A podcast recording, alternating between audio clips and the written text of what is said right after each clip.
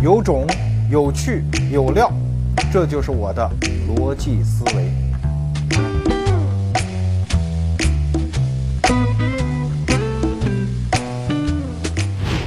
快到年底了，有一则财经新闻，很多人都看到，说日本经济因为中日之间的关系不好，所以对中国出口开始下降，尤其像汽车业等等，所以现在日本经济哀鸿遍野啊，很多人高兴啊。但是我倒是觉得，恰恰是应该让中国人觉得忧心，因为中日贸易一体化，更大的说，东亚贸易一体化是中国崛起的一个必要条件。如果这样的一体化进程被阻断了，我们就要牵扯到一个非常重要的社会认知，就是贸易到底是让敌人更强大，还是让和平更强大？其实这在中国古代这已经不是什么问题了啊！你比如说汉朝人跟匈奴之间打成那样，到最后不还得和亲吗？只不过我们这一代人历史教科书告诉我们，哎呀，和亲这是把我们汉家姑娘送给野蛮人去蹂躏呐！你看王昭君多漂亮啊，对吧？嫁给那个狗日的单于。但是老百姓，你要搞清楚啊！你以为深宫里的姑娘真的是漂亮啊？啊，你自己到百度上搜一搜，光绪皇帝那几个妃子都长成一个什么德行？非诚勿扰都不要的呀！再说了，人家野蛮人，人家草原民族就那么不开眼，随便抢一个村子，把年轻姑娘划拉划拉啊，找几个比宫里姑娘的漂亮的不有的是吗？他为什么要接受汉家公主的和亲呢？啊，其实本质在于什么？贸易嘛，做生意嘛，打仗好还是做生意好？这在草原民族和农耕民族之间，这是几千年博弈下来早就有定论的事情啊。当然，这个博弈的最后一幕是我今天想跟大家讲的，就是所谓的隆庆和议啊。大家都知道了，明太祖建立明朝之后，把蒙古人打跑，但实际上他们的势力没有消灭，甚至到明朝中期还把明英宗给土木堡之变给抓起来了，等等等等。但是到后来，也就是到明朝中后叶的时候，实际上北边的边患是越来越烈，啊，最猛烈的一次是一五四二年，这一年基本上俺答汗的蒙古部队打开了长城之后，是纵横三十几个州县，光杀掉的男女就有二十多万，啊，几百万牲口，八万间房屋等等，这个史料上面记载的都很清楚啊。可是你要知道，最开始提出，哎，说我们别打了。我们谈判吧，你猜是谁？我们很多在中国受历史教育的人都以为这一定是汉王朝吧？错了，是蒙古人。为什么呢？这就牵扯到农耕民族和游牧民族之间打仗的这个算计啊。首先一点，农耕民族打仗是不可能赢的，或者说很难赢。为啥呢？首先一点，你不会骑马。对吧？尤其是汉民族一旦失去河套地区，失去最好的养马地之后，你基本上就没有坦克装甲军呐，啊。啊第二个问题就是，游牧民族在打仗的时候，他是没有后勤的，啊。你比如蒙古人打仗，一个战士三匹马，啊，换着骑，然后一匹驮左重，驮子重，一两匹换着自己骑，然后可以夜行千里等等，然后也没有子重，也没有粮草。啊，饿了，实在不行抢不到粮食就杀马吃。而我们农耕民族打仗，你一般来说一个士兵至少有两到三个后勤人员。所以陈毅元帅不讲过吗？淮海战争的胜利是什么？是三百万农民工用小车给推出来的。这就是农耕民族打仗的时候的这种子中团队啊。而游牧民族是没有这个负担的。所以你看到明朝的。中叶的时候，当时史料就有这样的记载，说只要是出边一次，基本上当年财政收入的四分之一就报销掉了。而战果呢又非常寥寥，因为农耕民族他打，对吧？好不容易逮着人，咣咣咣咣咣咣打打打赢了，斩首几十人，因为人家骑着马嘛，一看打不过跑了嘛，所以你也不可能获得本质上的胜利。当然，这只是农耕民族这边的劣势，可是你要知道，游牧民族也有劣势。他什么劣势呢？就是他为什么要打仗？那他就是因为他的整个经济生活受天气的影响太大。今年一场大雪，可能牲畜死掉大半。他不南下去抢，他就没有活路，所以他只好来抢。可是光靠抢，你知道，其实他不能达到目的，因为抢能抢到什么呢？抢到人口，抢到牲畜。可是他们偏偏最不缺的就是人口和牲畜。他要的是什么？茶叶啊、粮食啊、丝绸啊、铁器啊这些细软。可是大部队一到，这边老百姓早就把这些细软能带的早就带跑了，所以他又抢不到这些细软，加上他还有一些人命的损失，所以对他来讲他也不划算。所以你看到明朝中叶的时候，这一次谈判是谁挑起的？就是蒙古人挑起的。蒙古人反复派使臣到明朝的朝廷说：“哎，说我们做生意吧，不打了，好不好嘛？”结果这边因为这打红了眼嘛，就抓到一个使臣，咔嚓就杀了。这蒙古人说：“那就再派一波，又派一波。”然后这边抓到，咔嚓又杀了。那蒙古人又派了一波，一直到三波之后，在明朝的朝廷上才开始讨论这件事情。当然了，这个一到朝廷上就马上就分成忠臣和奸臣嘛，对吧？著名的忠臣，那个那个时候嘉靖皇帝啊，叫杨继盛啊，后来跟严嵩斗智死了的那个忠臣，坚决反对，啊，说这个这个仇仇深如海，这个一定要跟蒙古人死磕，这就是杨继盛。所以，呃，我看后来有的杂文作家就评论杨继盛啊，叫什么爱国贼，啊，这个词儿就是从这儿出来的。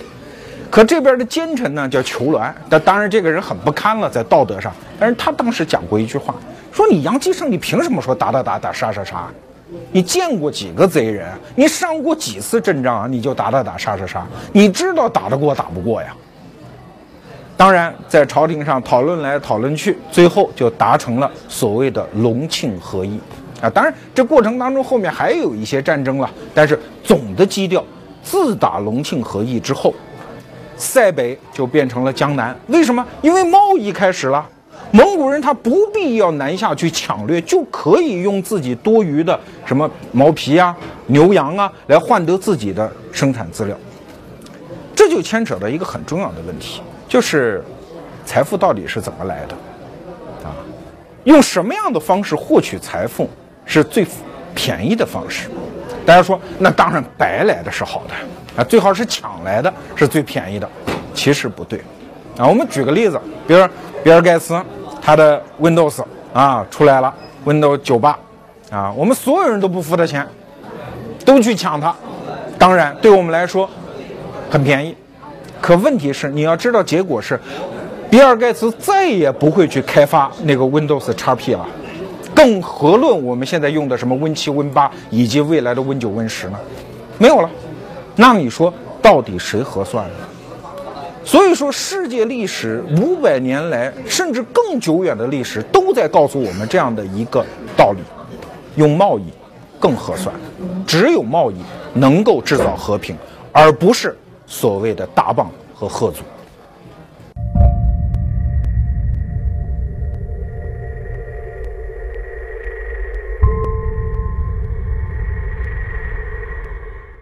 爱国还是卖国，这实在是一个一百多年来都打不清的一个官司。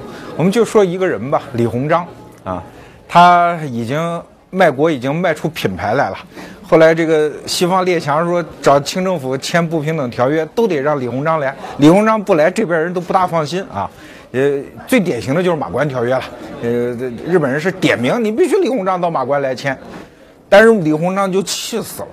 啊，所以他在签完马关条约之后，一八九六年，他有一次环球航行，啊，这次航行后来的历史书报道很少，但实际上他从中国到了俄国，啊，然后又到了英国、德国，然后又去了美国，然后从美国又从日本回到中国，这样一次环球航行，他见了什么俾斯麦啊，呃，见了俄国的皇太子啊，然后见了美国的格兰特总统啊，等等，这就是他这一趟的行程。这老头儿啊，实际上我们还得说，任何一个你叫爱国，什么叫爱国？就是你跟自己爱自己的家、爱自己的妈一样嘛。有人说爱国主义是一种伟大的情怀，你说伟大那就伟大喽。但我认为这是一种基本情怀，只有人格极不完善的人，他才可能不爱国。所以我说，爱国是一种正常情绪。啊，你要说伟大，我觉得是一种过奖之词。你搁到李鸿章身上，他也会爱国。你说一个人七十多岁了啊，老脸皮厚的，他真的愿意去签那个不平等条约啊？没办法嘛，打不过嘛。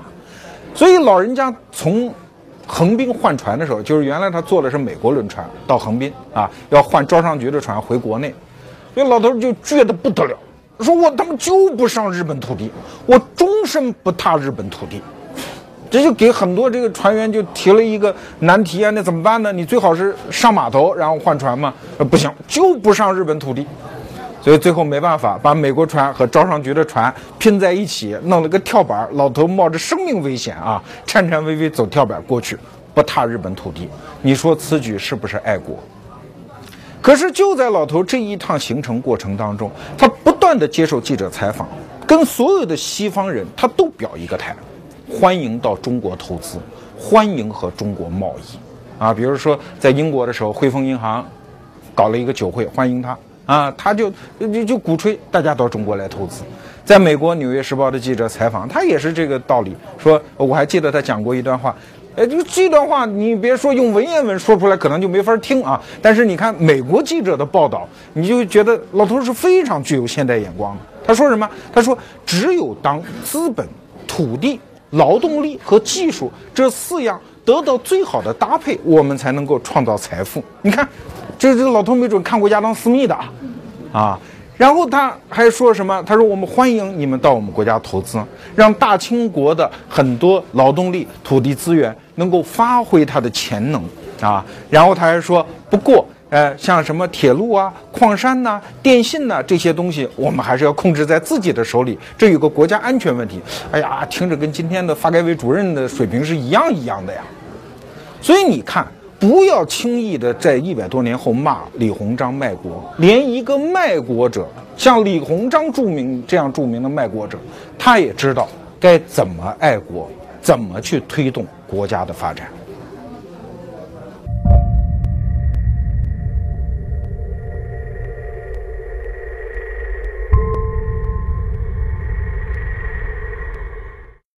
古时候有很多有钱人，自己明明有一双眼睛，但自己是不读书的。他们是雇别人来读书给自己听。从今往后，我就是您身边的这个读书人。读书是一件很苦的事情，所以我的口号是：死磕自个儿，愉悦大家。这就是我的逻辑思维。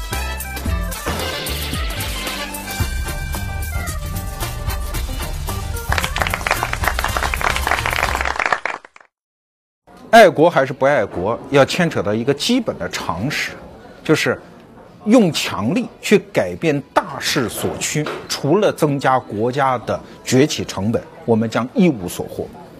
举个简单的例子，比如说在第一次世界大战结束的时候，我们签署这个凡尔赛合约的时候，法国人那心里满腔仇恨的怒火。你说德国人，你过来把我国家打成这个鬼样子啊！所以法国人从长远来看，他就想办法要把德国踩在脚下，踏上一万只脚，在油锅里反复的炸，让你永世不得翻身。这是法国人的想法。所以法国当时总理叫克里蒙梭，老虎总理，对吧？在设计凡尔赛条约的所有的条约体系的时候，就是想办法把德国怎么挤压住。可是当时的英国首相叫劳合乔治，劳合乔治就不这么看问题。劳合乔治就反复跟克里蒙梭劝他，说：“你看啊，一个大国，如果我们把它挤压到那样，它毕竟是大国，在这个结构里，它迟早要获得属于它的权益。你现在压得越狠，将来它反弹的就会越厉害。那你看，第一次世界大战之后，确实就是这样，所有的国家都试图在。”德国周边啊，搞一堆小国作为缓冲带。其实这些小国有什么用呢？你比如说捷克斯洛伐克这样的国家，对吧？里面生活着几百万德国人，而且政治上又不稳定。这样的国家作为缓冲带，你不是给德国人将来崛起的机会吗？所以后来希特勒一上台干什么？吞并奥地利，然后吞并捷克斯洛伐克等等，这些缓冲带反而成了资助纳粹德国崛起的一些工具。其实。法国人也有明白人，比如法国人第一次世界大战时候的元帅叫福煦，福煦看了凡尔赛合约之后，他就说：“这他妈哪叫停战协定啊？这哪叫什么和平协定啊？这不过是一个二十年的停战协定而已啊！二十年之后，就这一纸合约，迟早会给法国招来一场更大的战争。果不其然，就发生了。所以说，格局问题是真正的大问题。就像我们今天谈到中日之间的贸易关系。”东亚经济的一体化，这是一个长远趋势。随着石油价格越来越上升，远距离运输变得越来越贵，所以跨太平洋和跨大西洋的这种全球贸易，很可能它的成本会上升。那么，相对应的这种区域经济的一体化，它就是一个规律。那么在这个大势之间，我们今天试图去遏制它，这到底是聪明呢，还是笨呢？要知道，日本是一个什么民族？日本是一个特别服强大者的民族。比如说，我们今天很多制服控都觉得，哎，日本那个女孩那个校服特别好看。可是你知道那校服是怎么来的吗？你去看看日本女生的校服，跟美国的海军的军服是一样的，啊，因为日本人当时就是他的第一波打的就是美国海军嘛，他没见过西方人，一看，哎呦，觉得这个衣服好看，他们强大。所以他们后来你明治维新嘛，搞学校嘛，说给学生穿一件什么衣服，就瞄着美国海军的军服做了一套我们今天制服控都喜欢的日本小女孩的校服。所以说你强大，怎么展示给日本人强大？通过贸易啊，把他的经济体系嵌入到我们的大系统中来啊，把它溶解掉呀，这是真正的武器。有了武器不用，这叫自残；用自残的武器进行自残的人，就叫脑残。